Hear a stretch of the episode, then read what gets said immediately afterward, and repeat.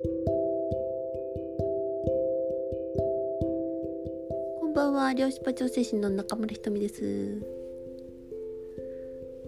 えー、最近、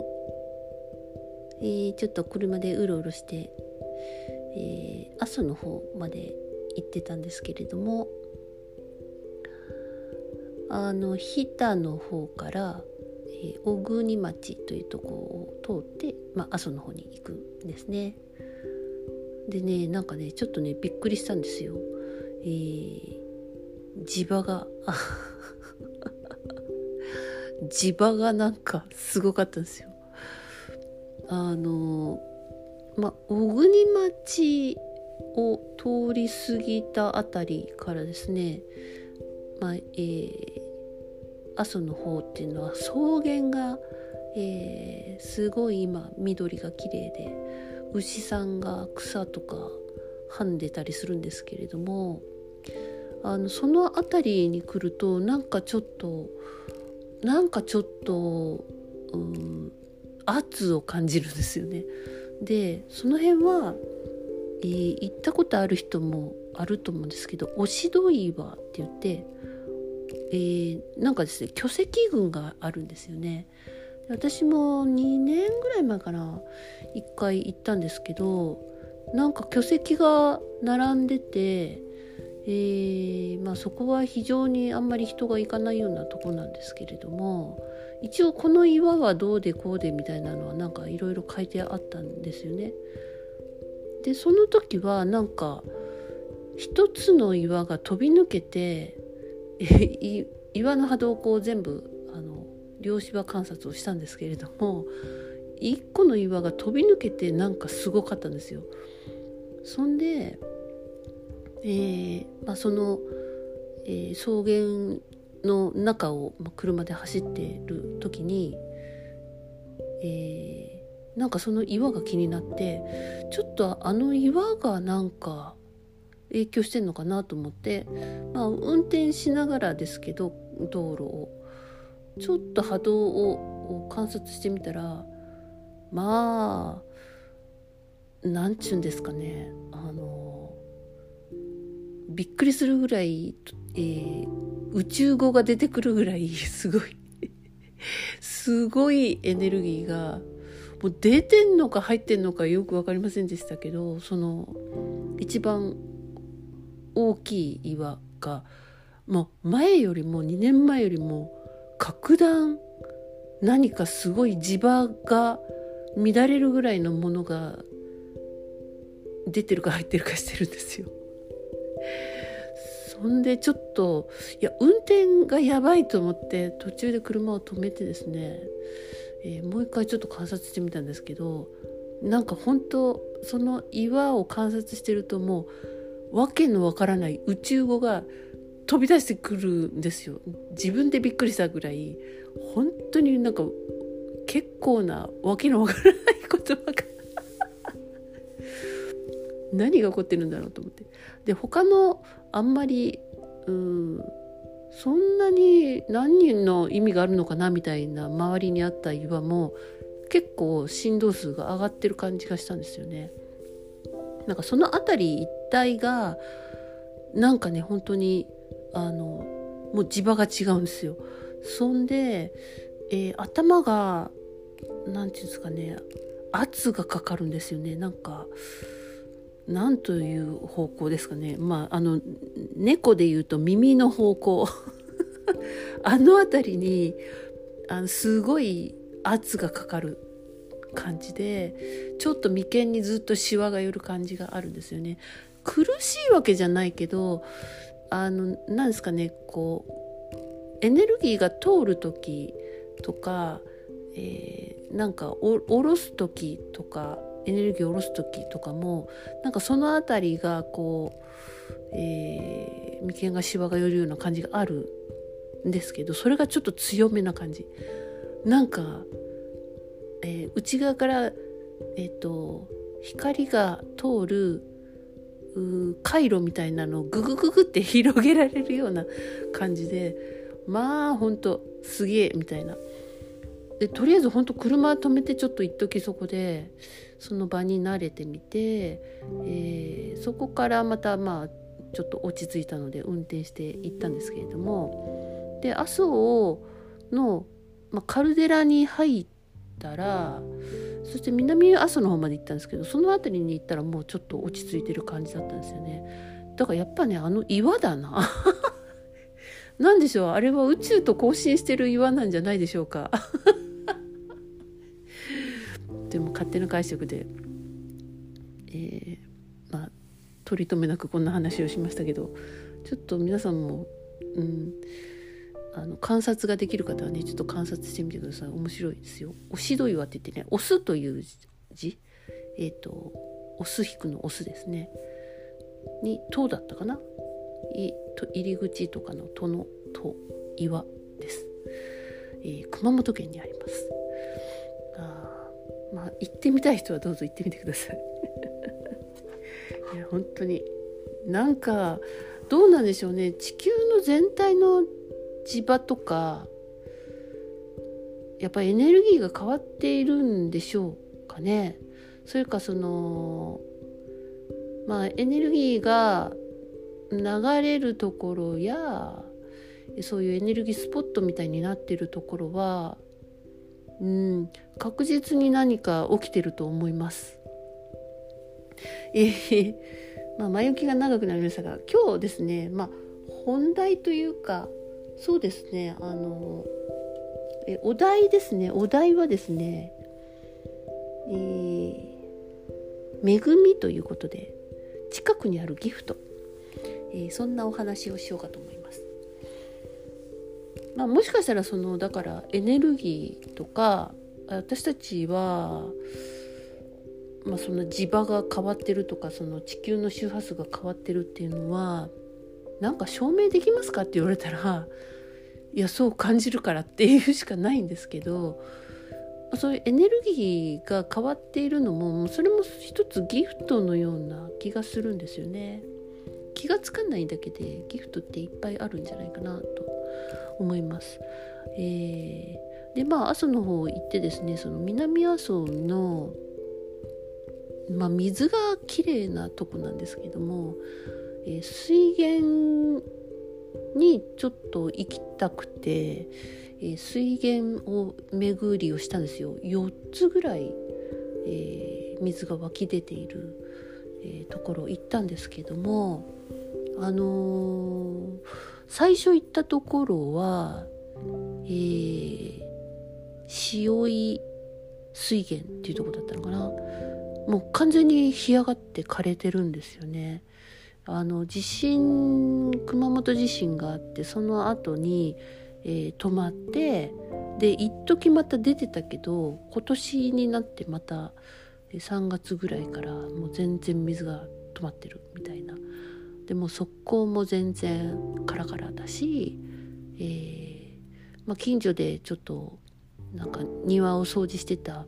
マダムが出てきて「お水ないよ」とか言って「飲めんよ」とか言って、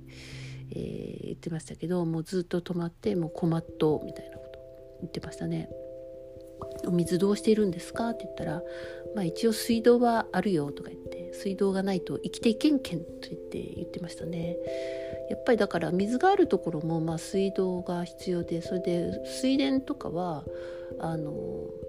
まあ、井戸を使ってるそうなんですけどやっぱりね、えーと、非常に困ってるそうなんですね。うんあとあと,、えーと、本当にこう川のえこの川からっていうようなとこから湧き出てるとこがあったりとか、えー、それからそうですねあのえっと一番有名な、えー、あど忘れしちゃった白白何でしたっけ？えっと水源があるんですよ。南阿蘇のど忘れしちゃったな。あの何でだっけ？し白 そこはですねあのえー、地震の時もまあ何の影響もなくコンコンと湧き出てて意外とそこはじあの岩盤が硬いっていうのがね、えー、分かったとか言ってだから本当にその地震とかがあったりして、えー、他は水道が止まってるのにずっとお水が出てたとかであのそれまではありがたいとか思ってなかったあのまあ当たり前だと思ってたものが非常にその恵まれていたっていうのに気が付いたって言ってねそれはあのカフェのねあの女性が話してましたね。うん。福岡に住みたいとかって言ってましたけど、えー、やっぱないものねだりなんですね。そんな水源の近くの方が良くないみたいな感じなんですけれども、まあ、まあ、人間って近くにあるあの当たり前にいつもあるものっていうものは何でしょうね。やっぱり感謝っていうものがうん忘れちゃってるんですよね。うん、まあねないものねだりをするのが人間ですけど。まあほんとねあのお水？うん。お水って不思議だなって思うんですよね。最近とても水、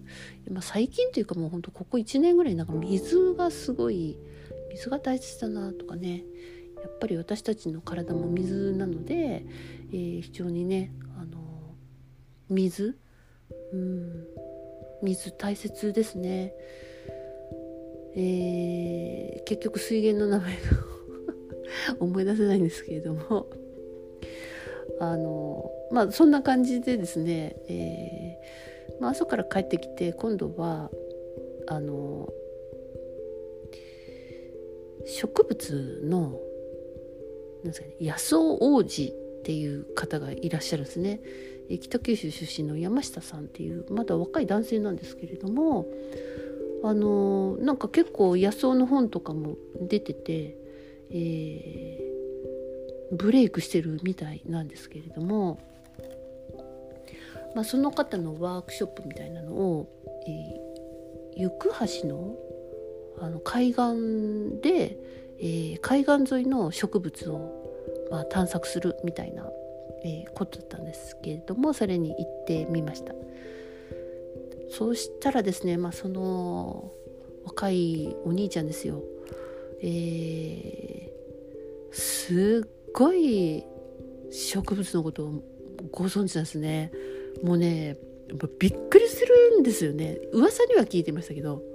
いやもうびっくりするぐらいのえー、知識なんですよね。であの私たちがその、まあ、いかに身近にある植物を知らないかっていうことといかに身近にあるものが私たちの体にとって、えー、液になる？要は、まあ、薬の代わりになったりとか、えー、ビタミンやミネラルを補給してくれるものであったりとかしているんですけど私たちはもうままるでくくって何ていう雑草扱い、えー、もういらない草みたいな感じでまるっとそういうくくりで見てたので全く気がつかないけどやっぱ近くにギフトってあるんですよね。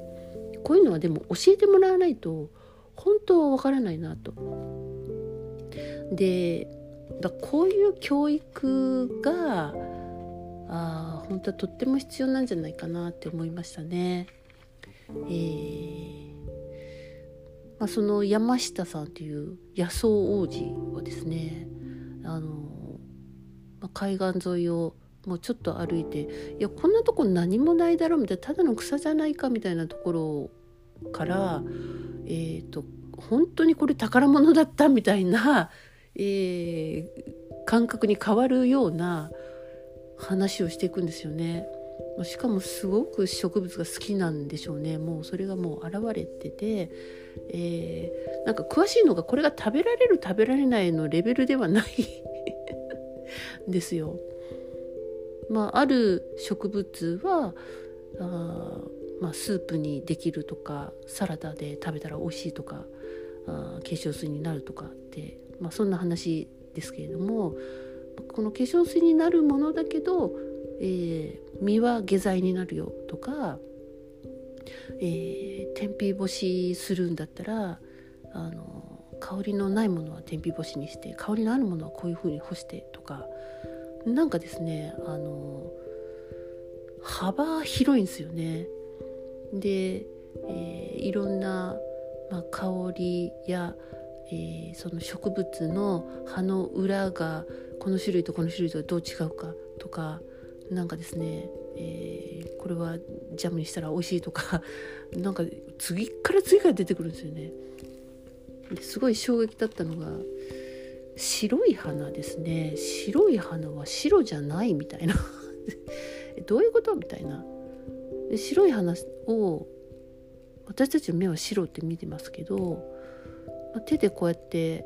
しっかりつまんでこう潰すような感じになると透明になっていくこれはあの白ではなくてこれは泡なんだみたいな、えー、驚き？まあ私が話してるとそんなに驚かないと思うんですけれどもいやね本当に実際にいやもうびっくりするんですよ。そうなんですよね。あとねえっ、ー、と葉っぱがあの虫と共存してるダニと共存してダニの部屋がある、えー、葉っぱを教えてもらったりとかですね。なんかいろいろありましたね。あの枕のクッション材にするといいとかですね、えー、スパイスになるとかですね。そんなんとかなんかねいろいろありましたね。リウマチの薬になるとかですね。あとはあのイチジクのもうこれイチジクの話は衝撃的でしたね。イチジクの花がどこにあるかってご存知ですか？全然知りませんでしたけど、まあ、イチジクはですね私がちょっと話すと誤解を招きそうなので、えー、話しませんけれどもイチジクすごいんですよ。もう知らなかったそうなのイチジクそうなのみたいないや本当。うん。なんかねあの脱帽ですね。いやいや本当に何にも知らないんだなと思って。やっぱり生物ってその他の生命生物とこう共存の仕方がやっぱそれぞれこう個性的なのがあったりしてえそういうものを見るとやっぱり種は違うけど共に協力して生きるっていうことで、えー、うまくお互いがまあえー、種を閉ざさずに生きられてるとかね、えー、そういうことを、まあ、教えてもらったりとかあとやっぱり地上部分しか見ませんけど、え